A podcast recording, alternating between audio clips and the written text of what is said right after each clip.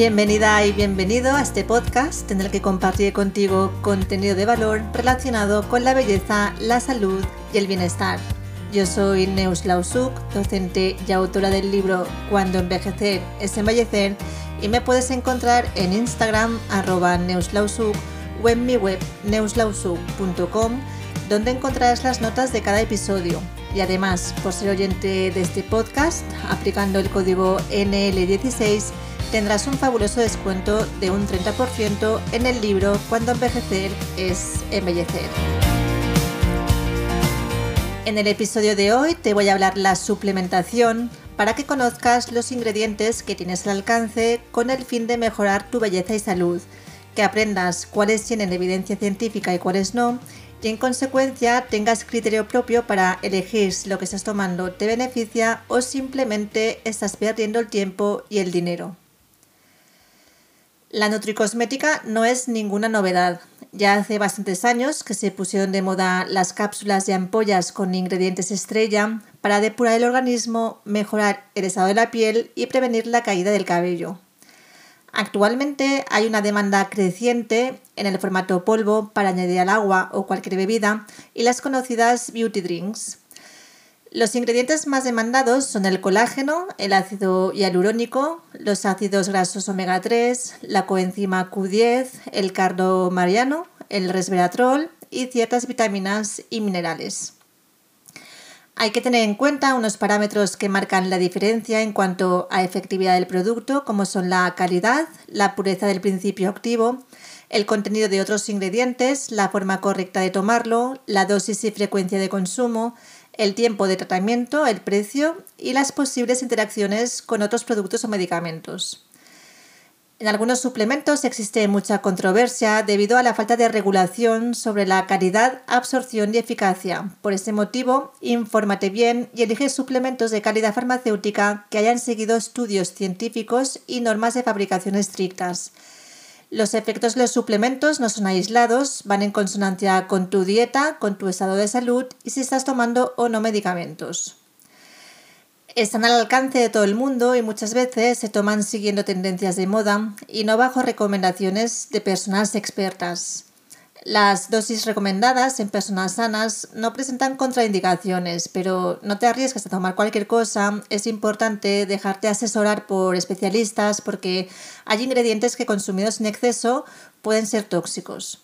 Por ejemplo, un exceso de proteínas obliga a los riñones a hacer un sobreesfuerzo o el abuso de determinadas vitaminas puede ser un riesgo para nuestro organismo. Primero te voy a hablar la fiebre del colágeno porque ingerir colágeno está de moda. Las marcas comerciales prometen una piel más lisa y jugosa, pero algunas personas expertas lo ponen en duda. El colágeno es una proteína muy abundante en el cuerpo que se encuentra principalmente en los huesos y en la piel. En la dermis se une con la elastina y juntas hacen que la piel se mantenga turgente y elástica. Factores como la sobreexposición solar, el estrés y la excesiva actividad deportiva reducen la síntesis de colágeno y a medida que envejecemos el cuerpo no es capaz de producirlo al ritmo que se destruye, de ahí su reducción.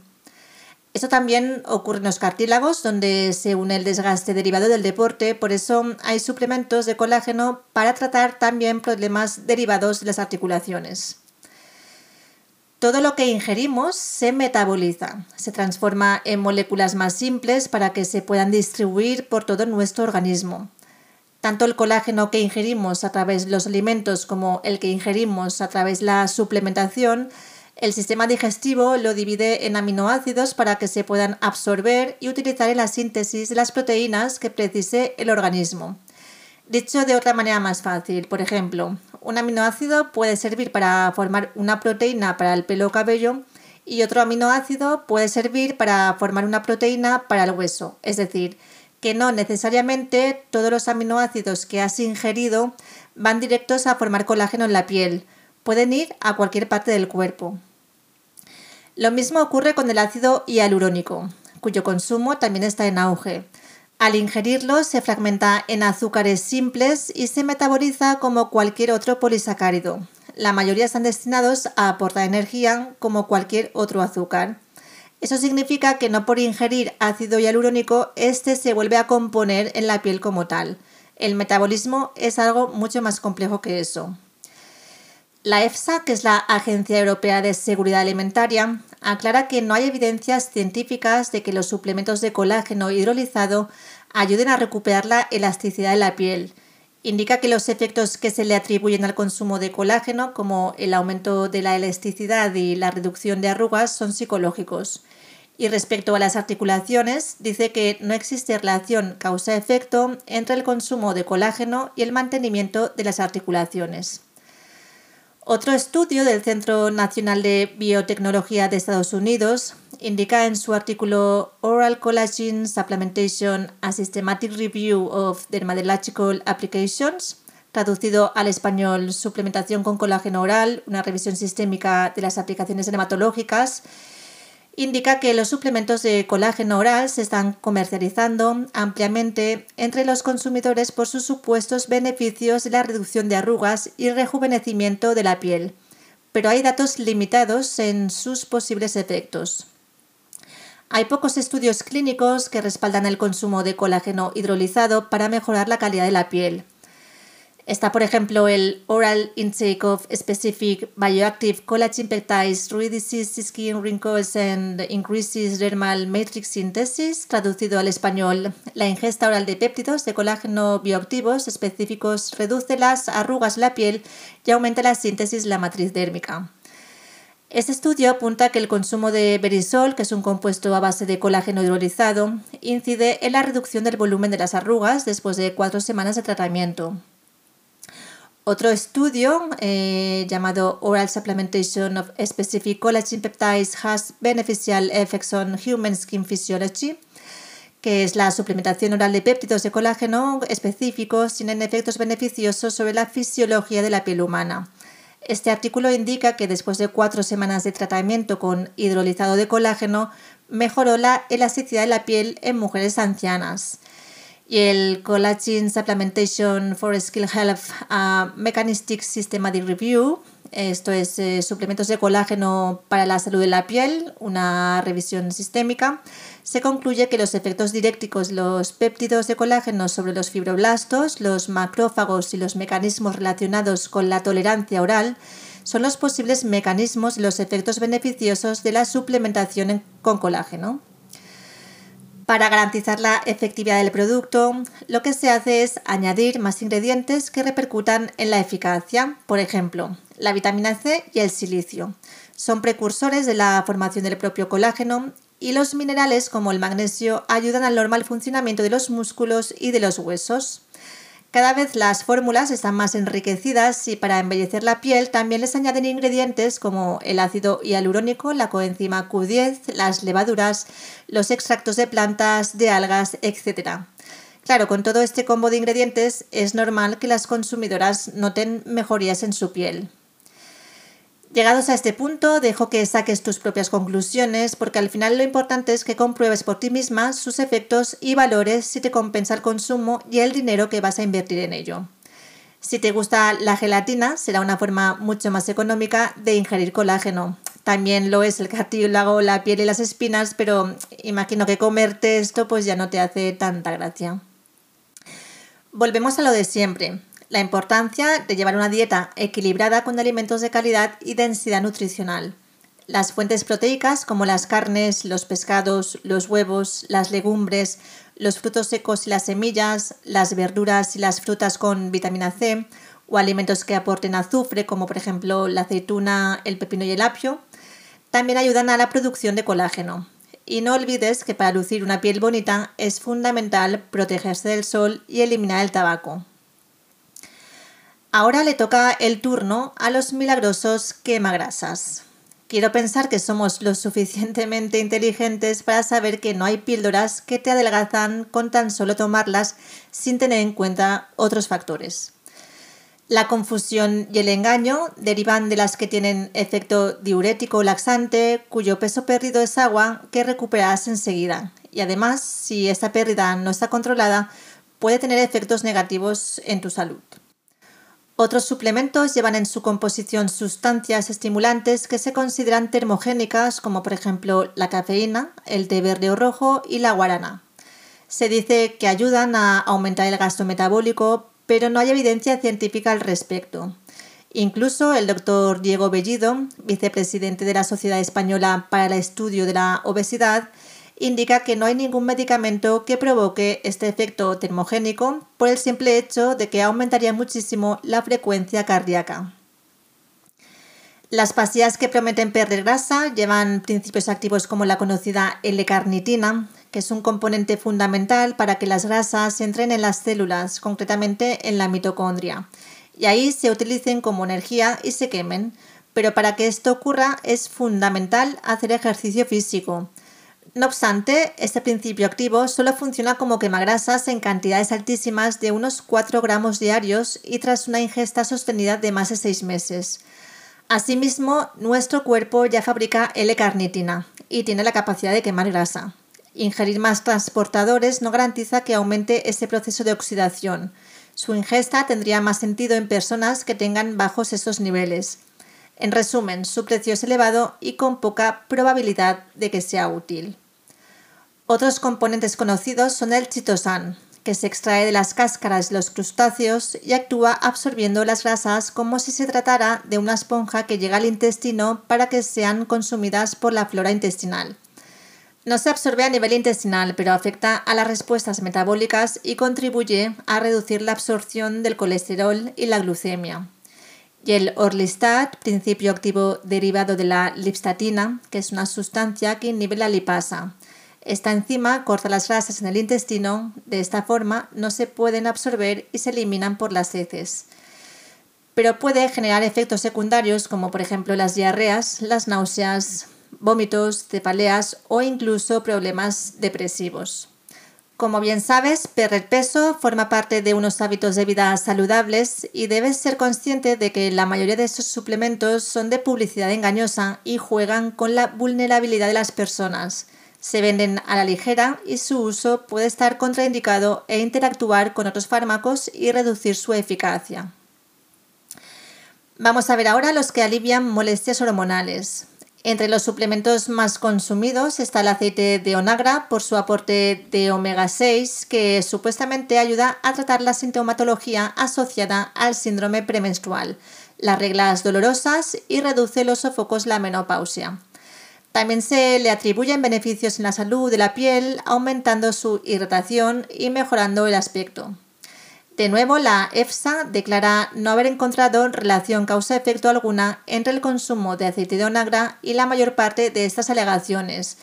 No obstante, muchas mujeres afirman sentir mejorías tras la suplementación. Así como la eficacia del colágeno y otros suplementos es más difícil de corroborar, con el aceite de onagra es más sencillo. Si tras cada ovulación mejoran tus síntomas, adelante, y si no, pues no malgastes el dinero. De todos modos, el omega 6 es un ácido graso esencial que necesitamos ingerir a través de la dieta o suplementación, porque nuestro cuerpo no es capaz de producirlo por sí solo. Entre los alimentos saludables se encuentra en los aguacates, los huevos, los cereales y frutos secos como las nueces y pipas de girasol, entre otros. Lo mismo ocurre con los síntomas del climaterio, mujeres premenopáusicas que pueden tener deficiencias de calcio y vitamina D, deberían aportar esas carencias a través de la alimentación o suplementación si fuese necesario y la toma de sol. Los suplementos de triptófano se aconsejan también para el síndrome premenstrual con el fin de controlar la ansiedad, las ganas de comer dulce y mejorar el estado de humor. Estudios de la EFSA tampoco encuentran una relación causa-efecto en alguno de estos casos. El triptófano es un aminoácido esencial que interviene en la síntesis de proteínas y es el precursor bioquímico de la serotonina y la melatonina, entre otras. Quizás te suenen porque influyen en la conciliación del sueño y en el mantenimiento del peso corporal. Según Medline Plus, página de información de la Biblioteca Nacional de Medicina de los Estados Unidos, el triptófano ha demostrado tener una posible eficacia para mejorar síntomas del trastorno disfórico menstrual pero no tiene una evidencia suficiente para ser usado con el objetivo de mejorar la ansiedad, la depresión o los trastornos afectivos y del sueño. En la alimentación, el triptófano se encuentra en alimentos de origen proteico como los lácteos, las carnes, los huevos, los pescados, las aves, la soja y algunos frutos secos y semillas. Quiero incluir también el omega 3 porque existen muchos estudios que avalan sus efectos antiinflamatorios y antidepresivos. Según la EFSA, que es la Autoridad Europea de Seguridad Alimentaria, los ácidos grasos poliinsaturados omega 3 de cadena larga como el ácido eicosapentaenoico más conocido como EPA y el docosahexaenoico también conocido por las siglas DHA, juegan un papel importante en el crecimiento y el desarrollo del cerebro, la regulación de la presión sanguínea, de la función renal, la coagulación sanguínea y las reacciones inflamatoria e inmunológica. Incluso hay estudios que indican una relación positiva entre niveles elevados de omega 3 y la longitud de los telómeros, Asimismo, lo afirma el profesor Farsane Far de la Universidad de Illinois, que dice, encontramos una asociación muy clara de que aumentar los niveles de aceite de pescado omega 3 en la sangre influye en la caída de la tasa de envejecimiento biológico. Por otra parte, el psiconeuroinmunólogo Xavi Verdaguer indica que los alimentos ricos en omega 3 consiguen que nuestras células grasas fabriquen menos leptina, que es la hormona que regula el apetito.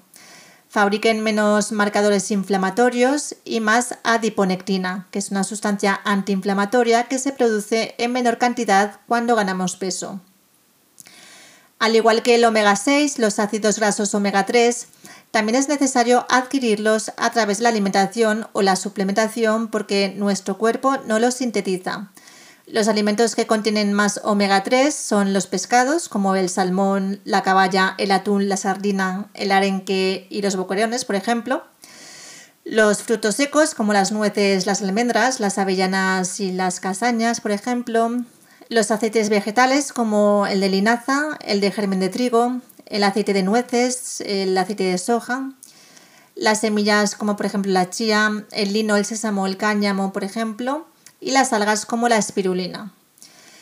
La pregunta que seguramente te planteas es si solo con la alimentación podrías estar abastecida de las cantidades mínimas de omega 3 que necesita nuestro organismo. Según la EFSA, las ingestas europeas se estiman en 400-500 miligramos al día y las cantidades recomendadas para mantener la salud son de 250 miligramos al día para personas adultas. Con esto no se descarta que personas que no consuman pescado o lleven una dieta inadecuada puedan tener déficit de ese nutriente. Por eso cada vez hay más profesionales de la salud que respaldan la suplementación de este compuesto. Debes tener en cuenta que la cantidad de omega 3 se paga y es importante que elijas el más puro posible. Fíjate bien entre sus ingredientes que incluya altas concentraciones de DHA y EPA. La reconocida psiquiatra Marian Rojas Estapé recomienda tomar estos dos componentes juntos, pero también indica que puedes tomarlos por separado, ya que el EPA está más enfocado a la inflamación y el DHA trabaja a nivel de las membranas celulares y la vista. También añade que lo ideal es tomar un gramo al día, pero en los periodos donde te sientas más inflamada, como cuando te notas que estás más hinchada, estás más triste o apagada, tienes más gases, te duelen más las articulaciones o por ejemplo te sangran las encías, aquí puedes tomarte 2 gramos al día. No obstante, y teniendo en cuenta que cada persona tiene unas necesidades específicas, déjate asesorar por la persona especialista y que valore tu caso en concreto. Cada casa comercial te indicará en su prospecto cómo debes tomar este suplemento. Lo ideal, o al menos para mí, es que la dosis diaria se concentre en una cápsula o pastilla, ya que si tienes que tomar muchas al día es fácil que acabes dejándolo. No te fíes de los suplementos muy económicos porque es probable que no tengan suficiente pureza y estén mezclados con otros ingredientes.